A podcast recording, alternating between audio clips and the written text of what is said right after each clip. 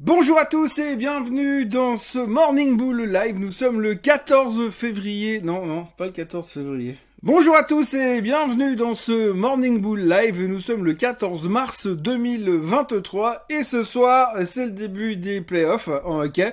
Donc il faut que je représente les couleurs, oh les couleurs euh, et les logos puisque Swissquote est sponsor du Genève Servette Hockey Club.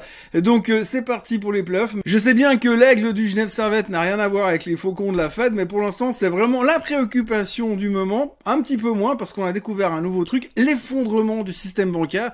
Alors on se retrouve un peu en mode euh, Lehman Brothers saison 2, euh, quelque chose comme 15 ans plus tard, et on se repose plein de questions, et ça nous fait complètement changer notre point de vue par rapport à l'avenir des taux, les décisions de la Fed, et ce que vont faire les Hawks ou les euh, pigeons ces prochains temps.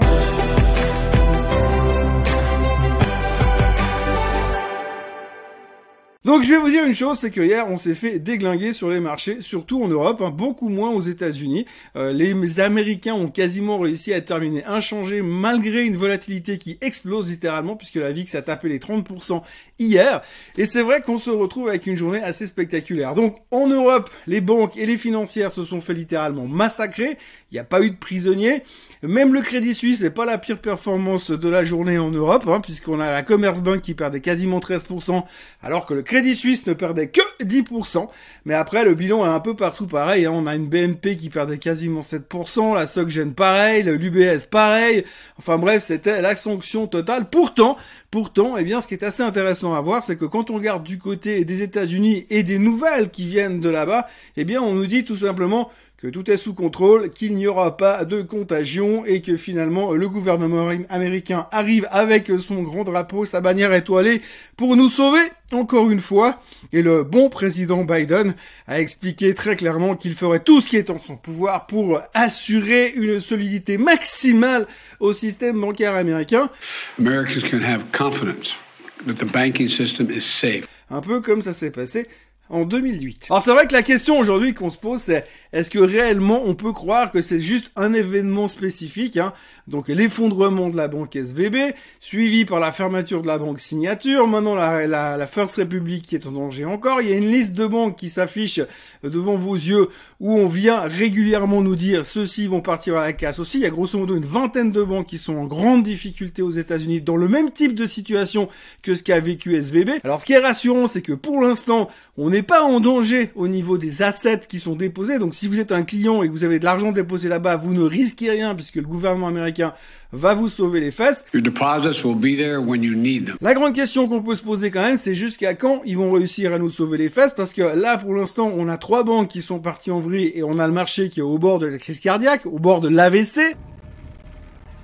Alors que si on regarde les statistiques de, le l'an 2008, quand Lehman Brothers a mis la clé sur la porte, entre 2008 et 2012, eh bien, il y a 465 banques régionales aux États-Unis qui ont mis la clé sous la porte. Alors pour l'instant, on est soit juste au début du tsunami, ou alors on fait juste beaucoup de bruit pour pas grand chose. Le problème, c'est qu'on ne sait pas. Et quand on ne sait pas dans le monde merveilleux de la finance, c'est toujours très très compliqué, parce qu'on n'aime pas ne pas savoir, on aime bien avoir des idées très claires sur la suite des événements, et ça n'est pas simple pour le moment, parce qu'effectivement, on est dans le doute total. On est dans le doute total parce qu'on ne sait pas quel sera l'impact généralisé, parce que c'est vrai que si vous regardez la structure de SVB, la manière dont SVB a été géré, et les erreurs qui ont été faites à l'intérieur de la société, vous pouvez vous dire quand même que c'est pas tout à fait ce qu'on est en train de vivre aujourd'hui, nous, en Europe, ou même dans les grandes banques américaines? On sait aujourd'hui que les too big to fail aux États-Unis, les grosses banques qui ne peuvent pas partir en faillite, sont plutôt bien capitalisées. On a appris du passé, semble-t-il, on a fait le nécessaire pour qu'il n'y ait pas trop trop d'accidents, sauf quelques cas particuliers.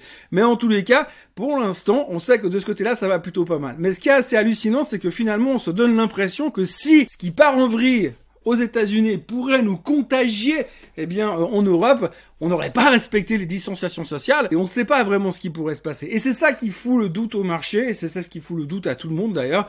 On se pose plein de questions. Quelle est l'ampleur possible de la contagion. Pour l'instant, la Fed, le Trésor américain, le président américain sont en train de dire "Eh les gars, tout va bien." Mais c'est vrai que c'est quand même un tout va bien qui rappelle un peu la semaine avant Lehman Brothers quand on nous disait "Non non, tout va bien, tout va bien" et puis une semaine après, paf, ben en fait non, tout va pas très bien. Le bilan de la journée d'hier qu'il faudra retenir, c'est que l'on s'est fait massacrer sur les banques, que le reste du marché, on s'en fout, mais ce qu'il faut retenir quand même à la fin, c'est que finalement aux États-Unis, on a un peu limité la casse hein on se tient toujours autour des niveaux qu'il faudrait pas casser d'un point de vue technique. Hein.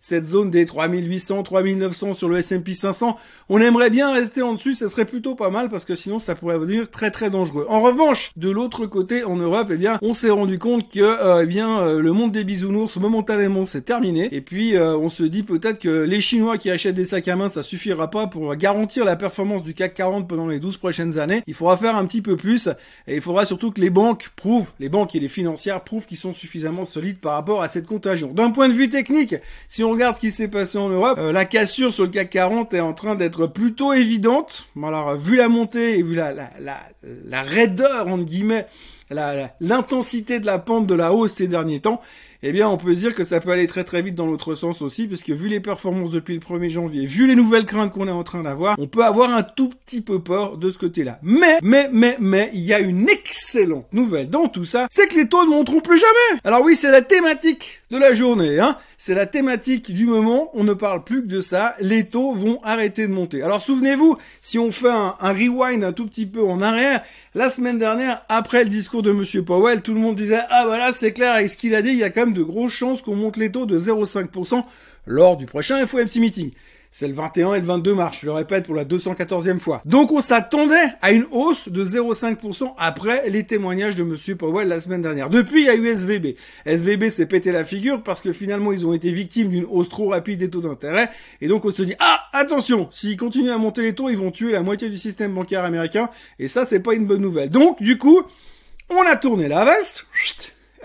180 degrés, et boum, on se retrouve dans l'autre sens, on dit, ah oui, mais dans cette condition-là, la Fed ne devrait plus monter les taux. Alors finalement, ça fait juste une année qu'on nous prend la tête dans tous les sens pour savoir, mais comment est-ce qu'on peut faire pour combattre l'inflation Alors qu'en fait, il aurait suffi simplement de foutre deux ou trois banques en faillite et c'était réglé. Eh bien voilà, semble-t-il qu'on a trouvé la méthode, puisqu'aujourd'hui, si on arrête, on met tout le monde en faillite, enfin on a déjà eu trois faillites plus ou moins aux États-Unis, vous avez ces faillites bancaires, du coup on n'ose plus monter les taux, parce que plus on monte les taux, plus on met les banques régionales en difficulté, qui, se, qui souffrent finalement de cette hausse des taux trop rapide. Donc du coup, nous, financiers visionnaires, qui voyons toujours beaucoup plus loin que le reste du monde, qui avons cette capacité d'anticipation que le commun des mortels n'a pas, eh bien, qu'est-ce qu'on fait? On se dit, ah ouais, bah peut-être que finalement, bah, la Fed, elle va plus monter les taux, parce que maintenant, vu que l'économie bancaire est en train de s'effondrer, que tout va ralentir à cause de deux ou trois faillites bancaires, eh bien, il y aura plus de problème d'inflation. Et surtout, la Fed ne peut pas se permettre de prendre le risque de mettre encore une dizaine, une vingtaine ou une trentaine de banques en faillite indirectement, de par une mauvaise gestion de leur part, mais aussi par à cause de la hausse des taux d'intérêt trop rapide pour se retrouver dans une situation où peut leur dire ouais c'est de votre faute. Donc, du coup, la probabilité de voir les taux monter de 0,5% la semaine prochaine, elle est passée de de 60%, quelque chose comme de 40% pardon, à 0. Et puis, la probabilité de les voir monter de 0,25, elle a chuté quasiment de 30%. Et aujourd'hui, plus de la moitié des intervenants s'attendent à un meeting de la Fed qui va ressortir sur rien du tout, que dalle, zéro. Et il y a même Nomura, ce matin, qui nous a annoncé que pour eux, ils envisageaient une baisse des taux lors du prochain meeting de la Fed. Donc voilà, vous voyez, ça fait un an que je vous rabâche les oreilles avec ces histoires d'inflation, de hausse des taux, d'inflation, de hausse des taux. Et puis finalement, on se retrouve gentiment au mois de mars 2023 et on a trouvé la solution. Il suffisait de mettre les banques en faillite pour régler le problème de l'inflation. C'est ce qui a sauvé les marchés hier soir aux États-Unis. C'est le fait qu'on se dit, bah finalement, la hausse des taux, c'est fini. Et si vous allez plus loin, si vous lisez les rapports des stratégistes américains, ils sont déjà en train d'anticiper une baisse des taux de 75 basis points d'ici la fin de l'année. Donc voilà, ce qu'on peut retenir aujourd'hui, c'est qu'on vit vraiment dans un monde merveilleux, exceptionnel, le monde de la finance, avec cette capacité euh, d'avoir des prévisions à 12 mois, et puis finalement de revenir avec des prévisions à 12 minutes, et puis après de repartir sur des prévisions à 6 mois, et se rendre compte que les prévisions à 6 mois n'ont plus rien à voir avec celles qu'on avait à 12 mois avant.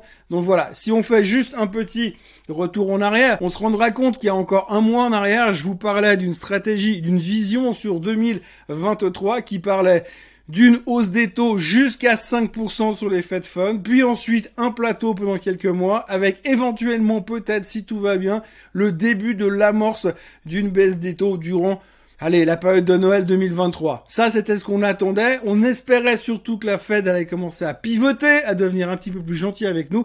C'était notre stratégie il y a un mois. Et eh bien voilà, un mois plus tard, on est en train de parler de baisse des taux la semaine prochaine. On est en train de se dire que finalement l'inflation c'est pas grave, la priorité c'est les banques et plus personne ne parle de la récession parce qu'il faut pas parler des trucs qui pourraient fâcher en ce moment. Il faut vraiment faire très très attention.